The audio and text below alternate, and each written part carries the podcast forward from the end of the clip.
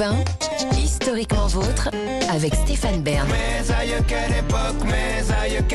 Eh oui, l'époque, elle est lointaine, très lointaine. On va plonger avec vous, Olivier, dans l'histoire de notre alimentation. Aujourd'hui, vous, vous faites chauffer la machine à remonter le temps, puisque nous partons pour un voyage de plus de 7 millions d'années à la table, s'il y avait une table, des premiers hommes. Oui, et puis je vous rassure, nous ne remonterons pas plus loin de toute la saison, puisque nous sommes là au tout début de l'aventure humaine, lorsque les premiers homidés apparaissent en Afrique, nos tout premiers ancêtres, hein, très très très lointains.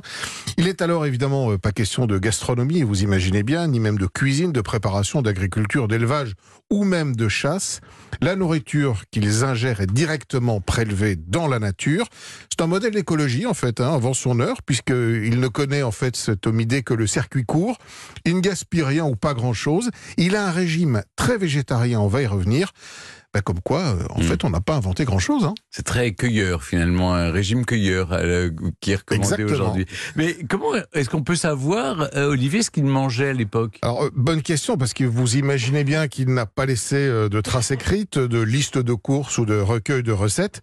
En fait, ce sont des études très poussées au microscope électronique sur des dents, par exemple, qui, en fonction de l'usure qui a été laissée par les aliments, permettent aux chercheurs de proposer ces scénarios. Ainsi, on sait que l'Australopithèque, euh, qui apparaît il y a un peu plus de 4 millions d'années, est un végétarien convaincu. Alors, je sais pas comme vous, peut-être, euh, Stéphane, hein, ou comme vous, euh, Jean-Luc. On non, se pas plus que encore ça. assez, non, pas, plus, que ça. Mange Alors, il- encore un peu de viande, un Oui. peu. Il cueille des baies. Je partage euh, avec Stéphane. Très bien. Bah, écoutez, lui, il cueille des baies, euh, des petits fruits, il prélève des racines, des feuilles. Alors, côté protéines, il s'autorise toutefois quelques insectes ou des cadavres de petits animaux qu'il euh, qu'il ramasse. Euh, en revanche, euh, évidemment, il ne les cuit pas parce qu'il ne maîtrise pas le feu. Euh, certains fruits aussi qui sont tombés par terre et qui avaient déjà commencé à, à fermenter et à dégager donc euh, du méthanol vont le nourrir. Et on pense que c'est d'ailleurs le fait de consommer ce méthanol qui a contribué à une mutation génétique qui a ensuite permis de mieux stocker les graisses par la suite. Alors poussé par les changements climatiques, euh, déjà à l'époque, euh, qui fait reculer la forêt, les australopithèques vont devoir s'organiser. Il y a 3 millions d'années, ils commencent à se regrouper en petites bandes, à chasser à main nue, euh, les premiers chasseurs. Ils constituent des réserves de nourriture et ils mangent alors des œufs, des petits animaux, toujours des fruits, des légumes et ils sont probablement aussi anthropophages.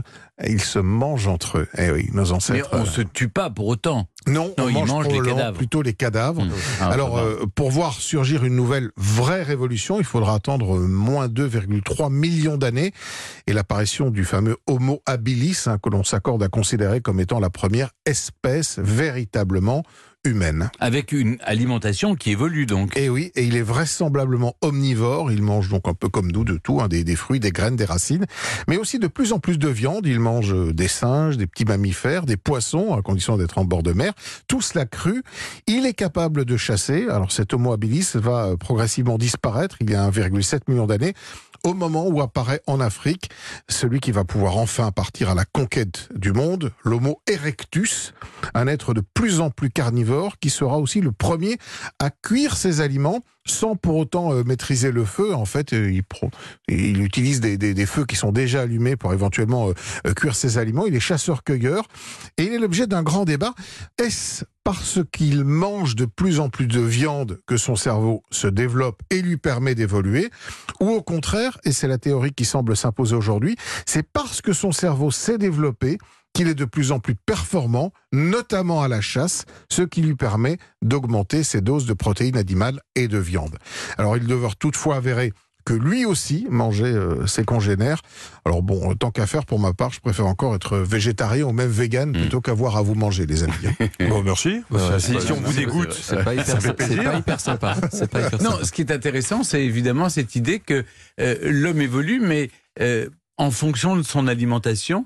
Et, et- et dans le même temps, son alimentation évolue avec euh, son propre cerveau. Oui, et on, on- on a longtemps cru d'ailleurs que c'était euh, parce que l'alimentation évoluait que le cerveau évoluait. C'est peut-être aujourd'hui Oui, la théorie contraire. inverse qui Mm. semble, qui semble s'imposer. Bah, c'est passionnant. Merci beaucoup, Olivier.